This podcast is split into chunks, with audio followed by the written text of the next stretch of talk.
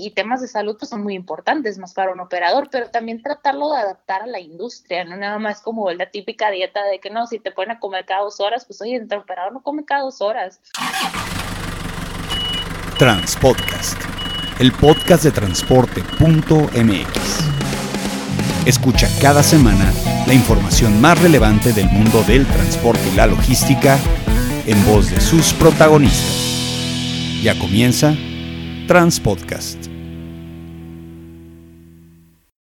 ¿Qué tal amigos de Transporte.mx y Transpodcast? Mi nombre es Clemente Villalpando y el día de hoy tengo un episodio como todos muy especiales, pero este me va a gustar mucho porque es un, una entrevista que bueno, la verdad es que eh, es con alguien que conozco ya de algo de tiempo, es una persona que conocía gracias a las redes sociales, con quien tengo mucha comunicación que está en una zona del país que yo amo y que quiero mucho, que es la zona de Tijuana y de Tecate. Y bueno, el día de hoy tengo a Nay Montiel y se las quiero presentar como lo siguiente. Ella es una emprendedora del tema de transporte. Ella es una mujer que trabaja en muchos temas, pero muy enfocada al tema de operadores. Además de que tiene experiencia y tuvo experiencia con una empresa de transporte, ella se dedica también a gestionar trámites para transportistas y empresas de transporte y operadores que, o traileros, como les dicen allá en el norte, para que tengan sus permisos y sus documentos en regla. Y de ahí se ha, se ha creado una serie de negocios y de emprendimientos muy interesantes que van hasta la nutrición. En fin, ya no voy a hablar más. Nay, ¿cómo estás? Muy bien, Clemente, ¿y tú? Pues bien, aquí, con el gusto de platicar contigo. Oye, Nay, a ver, dinos una cosa. Este, es raro que una persona sea tan apasionada con estos temas. ¿De dónde te nace todo? Cuéntanos. Pues mira, creo que todo nació, más bien todo nació desde comenzar los 20 años en el transporte. Eh, literal lo vi como mi universidad, me vi obligada prácticamente a dejar la universidad por empaparme de lleno en el, en el negocio. Eh, empecé desde pues, muy joven, este, y pues esto yo creo que fue lo que llevó, lo que es la industria, conocer lo que pasa en el transcurso, ya sabes, en el camino, entregando una carga y pues de ahí ha sido todo esto, ¿no? Perfecto. Oye, tú y yo siempre que platicamos, la neta nos dan las horas. Este, sí, porque la verdad es que, digo, para quien está escuchando este podcast le sabe muy bien. Pero a mí, a mí lo que más me gusta de lo que haces es que ciertas personas o te podrían llegar a decir, híjole, la parte más difícil de una empresa de transporte son los operadores. ¿Por qué? Pues porque son así, son así y todo el rollo. Y tú al contrario, yo creo que es lo que más te gusta, el trato con operadores. ¿Cómo la llevas? Pues mira, te confieso que yo también pensaba lo mismo como transportista, como empresa transportista. Eh, yo siempre decía, estos o, te sacan carcajada o te hacen explotar de, del enojo, ¿no? Porque es un negocio demasiado estresante y es un tema que incluso lo ves mucho, ¿no? Y se me hace muy triste ahorita, ahorita verlo desde este punto de, de eh, como la riña se puede decir, a veces entre empresa, entre operador, ¿no? Eh, cuando en realidad son un equipo. Este, yo pienso que una de las cosas, eh, de las cosas por las que el transporte está tan devaluado, es porque no se le ha dado la, el valor al operador. Al final de cuentas son los que son la cara de la empresa, son los que entregan el producto, son los que se enfrentan a todo en el camino. Este, y pues son personas muy agradecidas. Viéndolo, yo te confieso que como empresa transportista uno se empapa, se empapa mucho de, de cumplir cargas, de comprometerte con el cliente, de, de, que sí o sí, o sea, este negocio es siempre entregar, pase lo que pase. Y te haces tal vez, no sé si materialista decirlo, no, no tengo la palabra ahorita, pero sí te haces eh, mm, a lo mejor hasta un poco empático, ¿no? O sea, a veces piensas, ves todo como máquinas, incluso a los operadores, y no es tu problema, simplemente la industria, ¿no? Cómo se maneja. Es mucha presión, es mucha responsabilidad, y pues yo creo que esto es lo que, lo que causa este conflicto, viéndolo ahorita uh, ya de afuera y pasando, considerando el tema de la pandemia, eh, son muchas las necesidades que tienen los operadores. Es increíble que haya eh, agencias enfocadas a, a las empresas de transporte serias que los ayudan eh, con sus permisos de operación, tanto México, Estados Unidos, pero los operadores, eh, Clemente, viéndolo, no tienen una agencia donde ellos tengan la seguridad de que su trámite se les eh, que pueden, que cualquier trámite que tengan, cualquier duda, cualquier consulta, que los puedan ayudar. Entonces, eso es lo que estoy haciendo y pues más que nada surgió con el tema de la pandemia, ¿no? Todas las necesidades eh, que nos ha traído esto. Déjame te digo una cosa y te lo digo en confianza, este, eh, fuera de off the record, como dicen, o, dentro del micrófono. Yo siempre he creído desde que te conocí que tú ves al operador como un diamante en bruto y, y que tiene unas capacidades que si se las llegas a trabajar, pues obviamente mejora como persona. Y te metes en 360, dirían por ahí, o sea, en todos los ángulos, porque para los que nos están escuchando, a mí cuando me platicó por primera vez los operadores, me acuerdo que me hablabas mucho de la nutrición. Y digo, eres una persona que te gusta hacer ejercicio, que te gusta alimentarte bien, te gusta, este, bueno, tener, tener, así que esos buenos hábitos. Y los estás empezando a proyectar. Cuéntanos cómo empezó este rollo de empezar a ver cómo hacerlo para que los operadores tuvieran una mejor calidad de vida en base a su alimentación. Fíjate que eso comenzó cuando tenía exactamente la compañía de transporte. Em, que los eh, trabajamos mucho para viajes largos, ¿no? Era entrega en todo el país de Estados Unidos y los operadores, pues ya saben, ¿no? De una a dos semanas fuera. Em, y esto cuando yo me entregaban todos los tickets de la comida, miraba lo que comían. Soy muy chismosa, como lo he dicho, me encanta el tema de la alimentación. Y yo miraba decía, comen basura, o sea, se gastan hasta 200 dólares en comida rápida y no comen nada que los nutre, o sea, como las leyes de Estados Unidos, decía yo, que está bien, o sea, porque estamos comprometidos con la seguridad en las carreteras, pero cómo se enfocan tanto de que tienen que dormir, óyeme, automáticamente yo como deportista, si no como bien no puedo dormir, ahora le estás diciendo a una persona que trae un estrés de una carga, que hace horas en las filas, que no comen, eh, que tienen que dormir sin ninguna preocupación, y luego ni siquiera, una vez me fui de viaje con un operador, me regresé de malas por todo lo que comí. Eh, no puedes dormir, parecía que estaba en un sueño, en serio, todo el viaje. Este, porque es, es, es una, es, es, una profesión demasiado estresante, ¿no? Y, y, vas, y la comida tiene, es un factor muy importante. Yo siento que a veces uno cuando está de malas es porque ya ocupas comer, ¿no? O sea, te, te pones de malas cuando no comes bien. Este tema de la nutrición este, surgió precisamente por eso, o sea, fue la primera, yo dije, ¿de qué manera puedo hacer que los operadores coman bien? O sea, que, que ¿cómo vas a hacer la cultura, no? Simplemente que tenemos de, la comida y entran muchas cosas, y, y, más un operador que no tiene ni el tiempo de hacer ejercicio.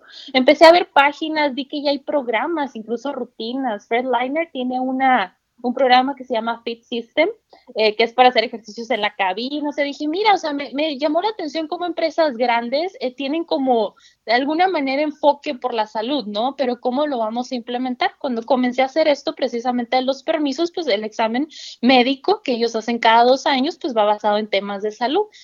Conversando con un médico de secretaría, me comentó que es la grasa corporal lo que mide y tiene mucha lógica. La grasa corporal, pues es lo más importante tanto para un deportista, para una persona, de ahí se basan todas las enfermedades y es ahí donde comencé a revisar, revisar, este, y ver de qué manera poderlos, a preguntar y ellos mismos, muchos operadores, créeme que están interesados en bajar de peso. El único problema es que dicen, es que vamos con una nutrióloga pues igual, con cualquier nutrióloga y es una come cada, comer cada dos horas. Pues tú dime qué operador come cada dos horas, ¿no? Entonces es ahí donde entran, este, yo con mis, eh, me gusta mucho el ejercicio, incluso eh, por dos años estuve de alto rendimiento. No, te vi que haces la carrera espartana, el Spartan Sí, sí, me encanta todo eso, carreras de montaña, aventadas de 30 kilómetros. Entonces empiezas a pensar de una manera de que obviamente no puedes estar comiendo todo el rato, tienes que consumir alimentos que te ayuden a la energía, a tu salud, a no bajar las defensas, ¿sabes? Entonces luego dije, lo puedo hacer con los operadores, podemos hacer algo, platicando con dos amigas nutriólogas, les gustó la idea, vieron, les platiqué de este trabajo y ahí vamos poco a poquito, operadores están muy motivados este, con este tema, el, el, adaptarlo a la industria, ¿no? Creo que es lo, es lo mejor.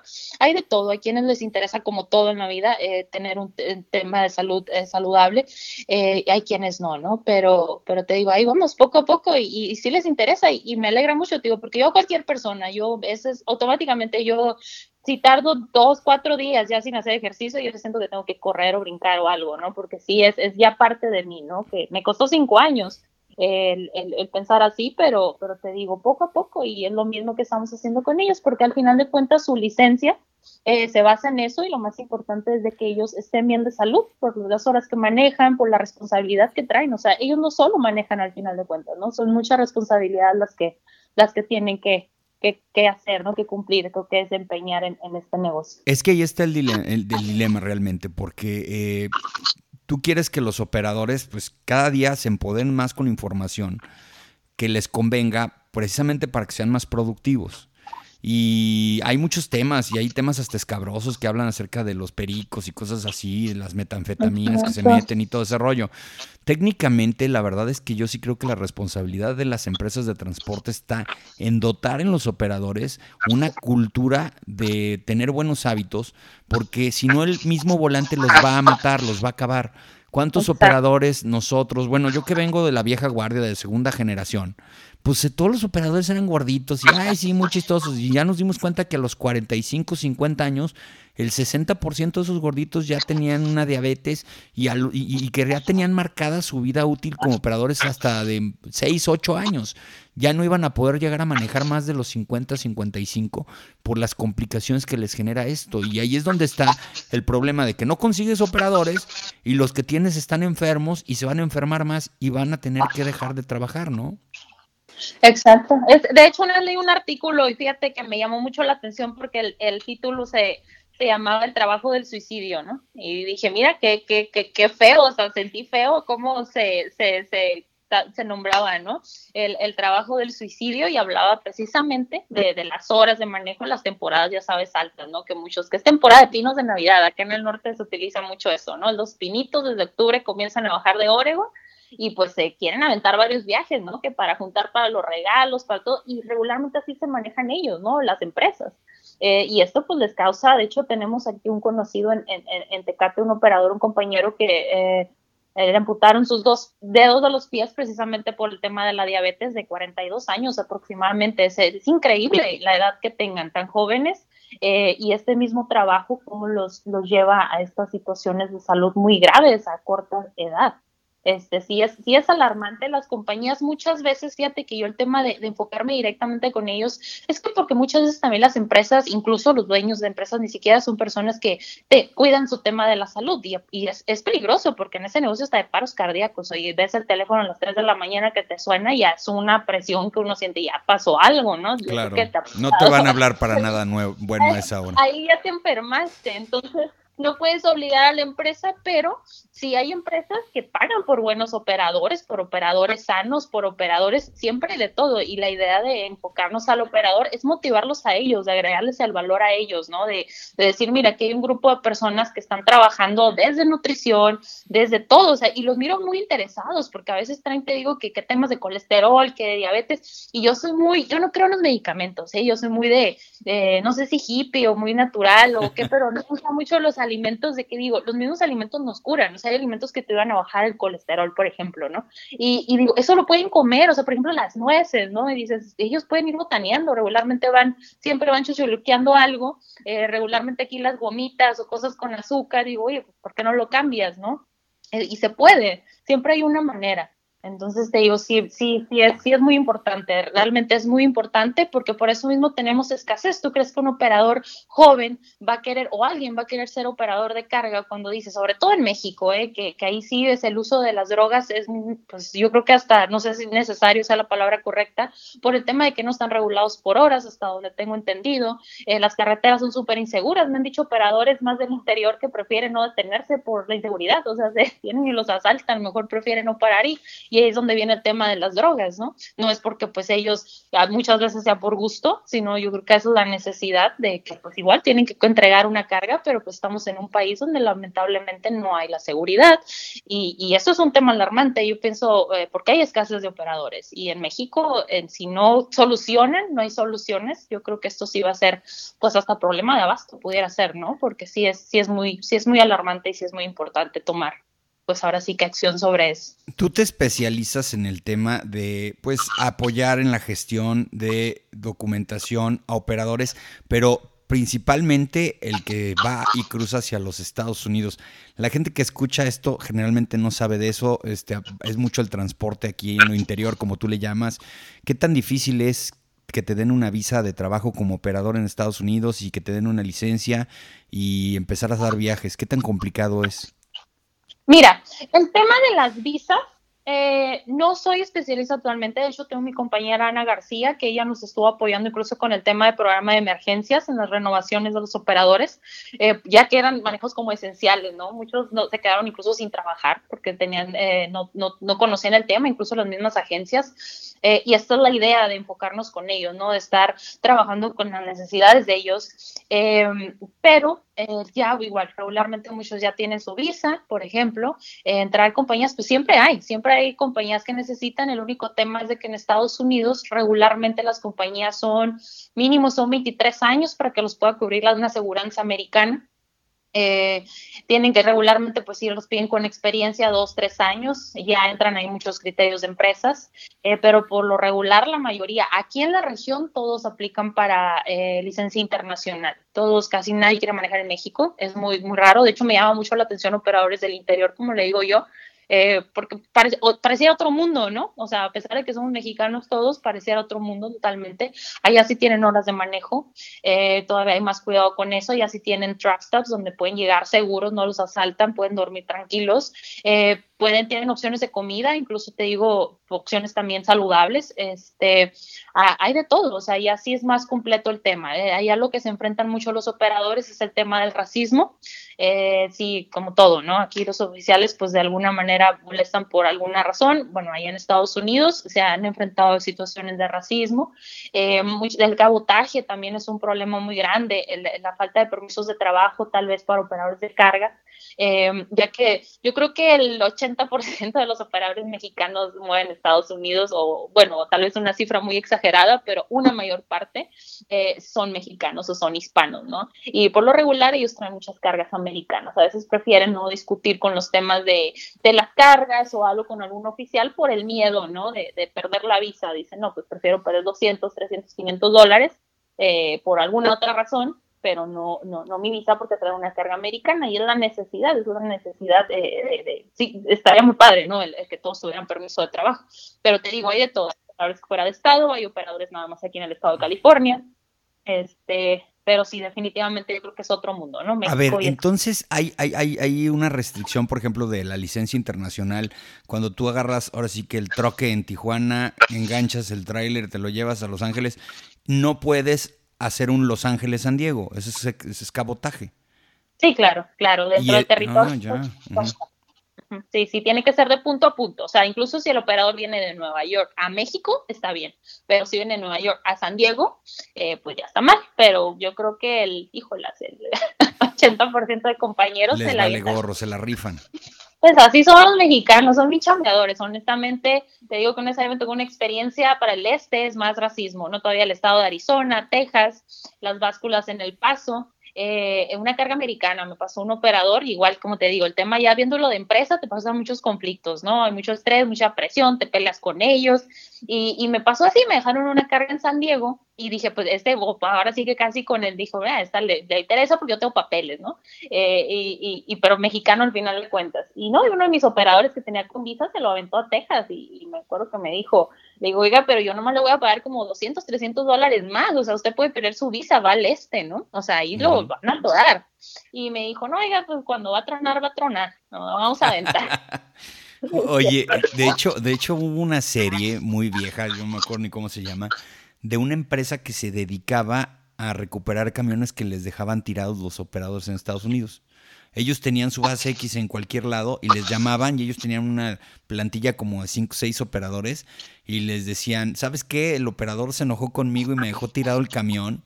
Y entonces los volaban al lugar para agarrar el carro, para llevárselo a, a destino y todo el rollo. Oye, a mí me pasó, ¿eh? No, no es del programa, a mí me pasó de verdad. Un operador se enojó conmigo y me dejó el camión en Mississippi. Y me dijo, te dejo las llaves tú te traes tu camión, yo me voy de raite con otro. Hijo de su madre, me lo, así.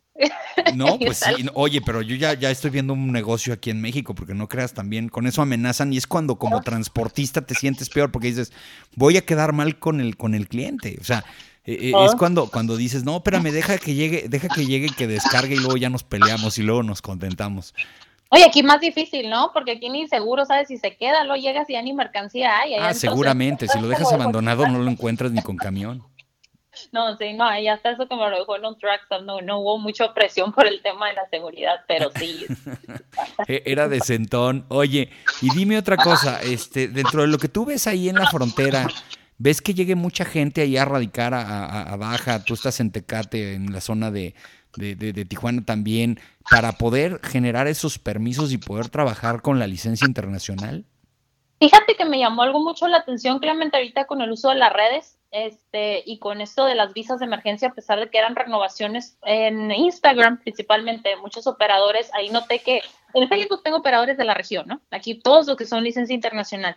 En Instagram eh, veo muchos operadores del interior y ellos vieron la información sobre las visas, bastante se han comunicado con mi compañera, conmigo, eh, porque quieren aplicar para una nueva, para visa, para visa este, y poder eh, tener su licencia internacional y son increíbles. De hecho, por ahí tengo grabados, tengo regularmente grabo porque a veces para subir a las redes eh, que escuchen a los operadores, ¿no? Porque ese es un tema que yo estoy tomando mucho, el que los escuchen. Muchas veces dicen, ok, vamos a pelear por esto, pero no los escuchan.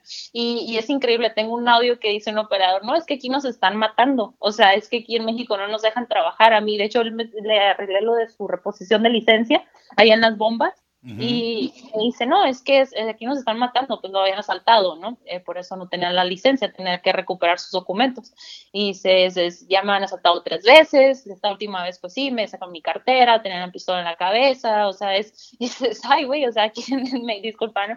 Aquí no, no se escucha eso. Y, y ahora con esto te digo, de, las redes, el, el, promover también a mi compañera, sí ha habido muchos operadores del interior que se comunican. Oye, no, yo nunca me hubiera imaginado que los operadores tienen Instagram. Yo siempre pensé que todo casi, casi era puro Facebook. Entonces, ¿en Instagram hay operadores ahí subiendo cosas?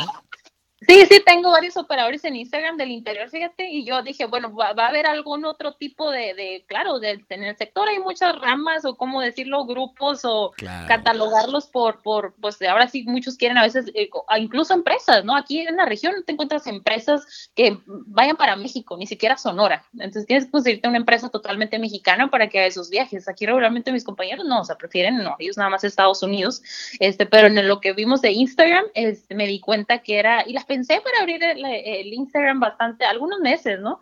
Eh, porque dije, no, pues a lo mejor no, los operadores no lo manejan mucho o, algo, ¿no? Pero sí, gran parte de los operadores que tengo son operadores del interior, te digo, y son los que se han comunicado y ahorita con las visas están muy interesados en, en adquirir y venir para acá. Incluso hay empresas, eh, especialmente los que son, transportan manzana, acá de Washington, de Tijuana, Washington, eh, se traen operadores muchos de Sinaloa, porque el trailero mexicano lo que tiene es de que está acostumbrado, o sea, ellos manejan las horas que sean necesarias, es muy trabajador, o sea, ellos por llegar antes y por agarrar otro viaje, es lo que tiene, muy diferente al perfil de un operador americano, ¿no? Eh, y lo que hacen mucho, pues, es, irse para, o sea, estos tipos de viajes, y son operadores que son de, pues igual te digo, como en este caso Sinaloa, por ejemplo, eh, y son varias empresas las que manejan así, o sea, que se traen grupos de operadores, se vienen con todas sus familias y, se quedan acá. Te digo, y ahorita con el tema de esto de las redes, del estar promocionando los programas de emergencia, pues se da también mucho a, a que más operadores este, estén interesados en esto, ¿no? Que es algo que yo platicaba el otro día con alguien que me decía, bueno, este, bueno, para los que conocen mi historia personal, yo hasta llegué a ser delegado del Instituto Nacional de Migración y pues obviamente siendo transportista un día dije, bueno, ¿y por qué tanta gente que cruza de, El Salvador, de Nicaragua, de Honduras, pues no les conseguimos visas para que sean operadores, sino la pasamos quejándonos de esto. ¿Tú crees que se van a tardar en aprender a, manejar un camión cuando tienes la necesidad y las ganas? y creo que en Estados Unidos sí lo hacen y no lo estamos haciendo nosotros en México. Exacto, sí, hay una, hay una, hay una necesidad enorme, en serio, de, operadores. No sé si esto en un futuro le pueda causar, pues te digo, problemas a México, porque sí, pues casi te digo, muchos no, una no quieren ser operadores, otra pues va a aplicar para una visa y mejor venir a hacer esta región fronteriza, que aún así fíjate que algo me llama mucho la atención es de que, por ejemplo, Ciudad Juárez, Nuevo León, operadores igual transfronterizos, eh, la falta de conocimiento de las empresas en cuanto a sus permisos, ahorita con el tema de las licencias, eh, también los bajan de los camiones, aunque estén prorrogados. En realidad el término lo estamos manejando prorrogados porque legalmente no están vencidos, tienen una prórroga por secretaria hasta el 31 de diciembre, eh, pero aún así, aún así las empresas los bajan. ¿Por qué? Porque en México igual, está otro problema, los molestan mucho las autoridades, ¿no? Por las licencias, cuando en realidad son prorrogadas. Lamentablemente no tenemos, nos falta mucho, ¿no? Son otros temas, este, pero eso, eso afecta mucho al transporte, digo, a pesar de ser tan esencial, ¿no? Cómo, cómo golpea, yo me imagino que más en el tema de, de, de empresas mexicanas o 100% mexicanas, este sí, sí afecta demasiado, por eso yo creo que muchos consideran la opción pues de irse para, ahora sí, de con licencia internacional. Aparte yo creo que es un paraíso para los operadores manejar en carreteras americanas. Por supuesto, por supuesto. Imagínate cuando te mandan con el full a, unas carreteras aquí serranas que no, pues no, ¿cómo subes? No, ¿no? Son buenísimos. De hecho, una, yo cuando estaba también como empresa era, no, pero este es operador, ya manejó en México. Ah, perfecto, lo contratamos. O sea, ya está a manejar en Estados Unidos. Se Oye, eh, es, como, es como los coches tijuaneados. Ese, ese, lo aprendí yo una vez en Tijuana cuando me dijeron, es que existen los coches tijuaneados que pues después de estar en Tijuana manejándolos, pues ya tienen un 20% menos de valor por toda la colina y la loma que, que agarran. A veces los operadores ya se certifican acá y ya tienen un valor agregado. Ándale, ¿no? De maniobra y de todo, ¿eh? Yo, yo, creo que están súper trinados. Aquí también la gente, la cultura de, de, mucha gente a veces que usa el término de que, no, que el operador no se frena, que vienen en friega, pues traen una cita, ¿no? Uno automáticamente piensa, pues trae una cita, ábrete, o sea, quítate. Yo, de hecho, yo es como si fueran ambulancias, ¿eh? Yo sí tengo, pero porque fui transportista, ¿no? Porque sé que no lo hace, pues, de mala onda, pues va tarde o va a estar recargar o va a estar entrenar o trae una cita. Oye, a mí me pasó hace poco que fui de Indianápolis a Chicago y tomé el autobús. Por ahí en el canal de YouTube de, transporte.mx van a ver el video porque yo hago reseñas de, autobuses en Estados Unidos. Y pues parte de lo que yo hacía más en el viaje era que estaba pegado a la ventana y pues iba pasando, pues, los autobuses pasan más rápido que los camiones y me encantaba ver al operador gringo este, con su diadema, o sea, todo el rato están hablando por teléfono, comunicados con una diadema, este, con una serie de equipos y los ves güeritos, ¿no? Digo, también hay de todo. Entonces, se me hace muy interesante y la verdad, en unas carreteras aburridísimas, todas rectas, pero bueno, a final de cuentas, no, no, es por demás. La calidad de vida de un operador en Estados Unidos es, es mejor técnicamente por la infraestructura que tienes. Sí, sí, claro, claro, definitivamente. No, sí, lo traen todo, ¿eh? traen un equipo bien sofisticado algunos, o sea, hay, hay, de todo, te topas, incluso yo a veces en los pagos digo, mira qué padre, se tienen Wells Fargo, te mandan por pago por medio de aplicación, son muy modernos, o sea, en realidad eh, yo siempre he dicho, es una profesión totalmente, o sea, tienen, eh, lamentablemente en México, México, o sea, sí, creo que falta más valor, falta más valor y esto ayudaría muchísimo, incluso yo creo que en las tarifas, ¿no? Que también es el, es el colmo que cobremos menos que hace 10 años, o sea, eh, pero es el valor que ellos tienen, o sea, este, digo, es, son totalmente unos profesionales. Hay que dignificar la, la, la labor porque precisamente es lo único que va a salvar al negocio del transporte. Seas la empresa más chica o la empresa más grande del país, si los operadores no se profesionalizan, no vas a poder subsistir eventualmente. Y yo creo que los operadores tienen en México muchísimo potencial. Ahorita estabas hablando de tecnología. Pues yo, yo te soy sincero, muchos de los operadores que trabajan en la empresa en donde soy socio manejan mucho mejor redes sociales y su smartphone y todo ese rollo. Ellos tienen muy buenas capacidades. En algún momento tuve un operador que, que, era muy interesante, que no sabía leer, pero sabía llegar a cualquier lado y todo el mundo me decía, ¿cómo le hace pues, si no lee los letreros? Él pregunta y llega, no te apures.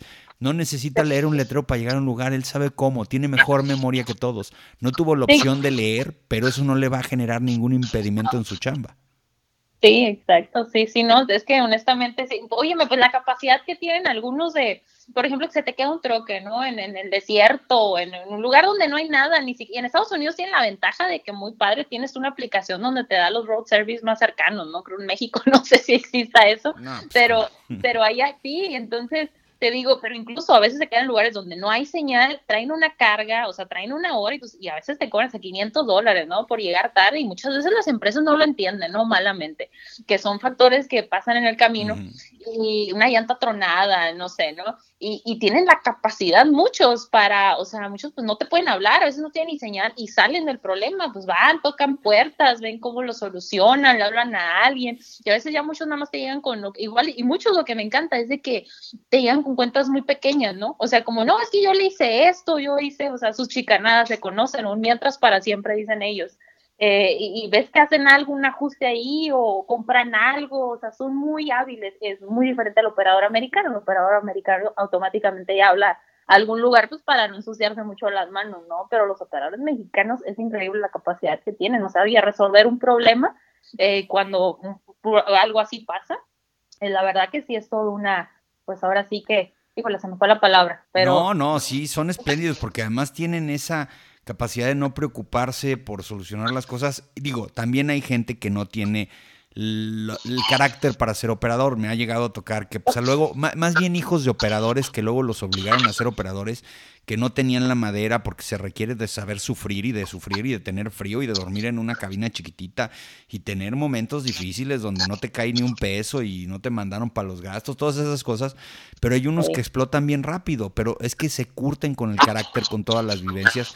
Y sí en Estados Unidos puede ser un poco más fácil porque les están generando una serie de infraestructura y de comunicaciones en donde hay negocios que te solucionan problemas que aquí te solucionan los operadores.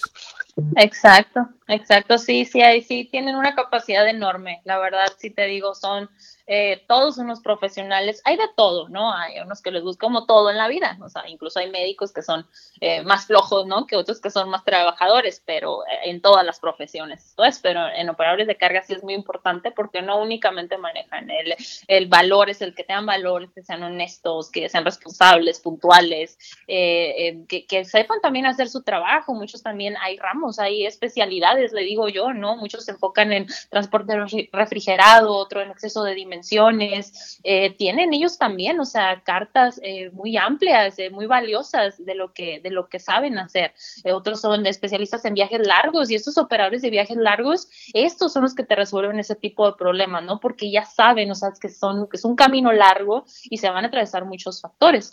Entonces es ahí donde pues donde entra todo esto, ¿no? Que te digo que me empapé totalmente en lo que es operador y pues todas las necesidades, todo lo que surge y pues ahorita principalmente con la pandemia, ¿no? Que, que andan más desorientados. Aquí en la información pues viene siendo doble México, Estados Unidos, eh, que es otro tema que los trae más estresados, ¿no? También. Y, y, ya por el mismo estrés del trabajo, de las presiones y todo lo que traen, ya ven algo aquí en México o en Estados Unidos y más se ponen, o sea, sí es una, sí, sí es increíble, ¿no? Ahorita cómo ha impactado esta pandemia, que yo creo que a todos definitivamente, pero, pero no, sí, sí es, sí es un tema muy importante. Pues sí, y, ojalá también que, que, bueno, exista esta cultura de que no se contagien, porque ellos con la capacidad que tienen de estar en un lugar a otro y tocar tantas manos y moverse mil kilómetros en cuestión de ocho horas, pues la verdad es que son muy susceptibles. En el caso de todas las empresas de transporte en México, ya han habido casos de, operadores con COVID y bueno, hay que ser muy responsables ahí como, como, como empresa y no ponerlos a trabajar. No falta quien dice, no hombre,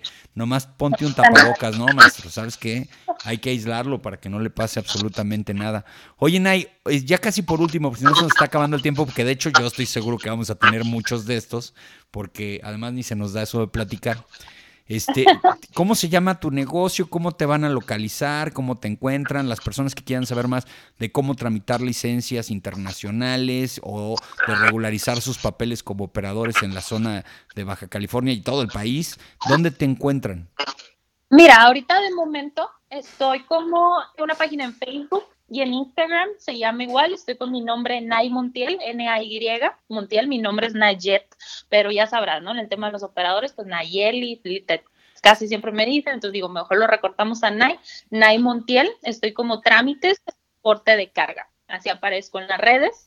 Eh, prácticamente el servicio te digo que lo brindo eh, por teléfono, se puede decir por WhatsApp, eh, regularmente algunos aquí en la ciudad de Tecate, si los miro en algunos puntos, en Tijuana también, eh, por el momento sí estoy trabajando eh, casi apegándome a ellos, ¿no? De que siempre andan en la carretera, dándoles la facilidad de que me puedan mandar toda su información directamente y te digo que incluso los pagos, este, y igual así en referencia, recomendaciones, eh, es como hasta el momento así estamos trabajando y pues gracias a Dios te digo que, ha habido varios casos eh, que igual les hemos resuelto de las mismas situaciones de las licencias, de todo que va saliendo y, y pues esto es muy bueno, ¿no? El que se sientan ellos seguros que no nada más soy yo, somos varias personas trabajando en conjunto eh, somos una de estas personas, es Meras Consultores, ella es una agencia de más de 25 años aquí en la industria, se enfoca a empresas eh, mexicanas cómo trabajar en Estados Unidos. Ella les enseña cómo trabajar en Estados Unidos para que tengan sus permisos correspondientes. Y bueno, esa es una de las personas que nos apoya mucho con su información, ¿no? De ahí ya van más personas comprometidas con el transporte, siempre con el respeto al transporte, que creo que es fundamental, pues para apoyar a, todo esto, ¿no? Que te digo que eh, por mi parte, eh, trámites, transporte de carga, pues está enfocada a lo que es el operador. Pues ya saben, miren, si necesitan regularizar alguna documentación ante SCT, ante el DOT en Estados Unidos, ver todos los temas. NAI tiene el conocimiento y los aliados porque pues muchas empresas también de repente les dicen, oye, necesito que ya me muevas hasta Los Ángeles y tienes que hacer un trámite para que pues de entrada emplaques tus cajas, si es que vas a ocupar un, un transfer y un burrero ahí que te, que te cruce y que te lleve. Y si no, pues abres tu empresa allá, también se puede. Yo conozco muchos empresarios que de aquí hicieron sus empresas allá. En, ahora sí que desafortunadamente todavía no lo podemos hacer tan abierto como hubiéramos querido con el Tratado de Libre Comercio y con el TMEC, pero a final de cuentas existe la posibilidad de poderlo hacer con personas como tú que conoce perfectamente la industria. ¿Y tienes tu página de Instagram, está abierta y cerrada o tienes este abierto para que cualquiera te siga? Está pública para cualquiera que me siga, igual, aparece igual como Facebook. Nay Montiel es mi nombre, eh, o también lo, me pueden buscar es trámites transporte de carga.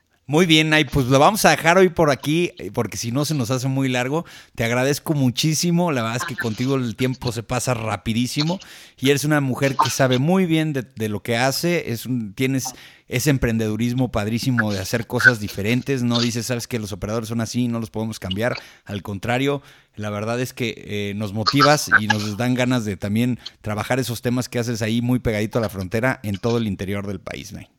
Claro que sí, Clemente, muchísimas gracias por tu tiempo, por la invitación y pues ya sabes, todo aquí con todo el respeto del mundo para todos y para todo el mundo transporte, ¿no? Muchas gracias, ella es Nay Montiel y la verdad es que fue una plática muy interesante. Ya saben amigos, cada semana estamos subiendo un podcast, síganos en redes, en transporte.mx y en transpodcast.com. Muchas gracias, saludos.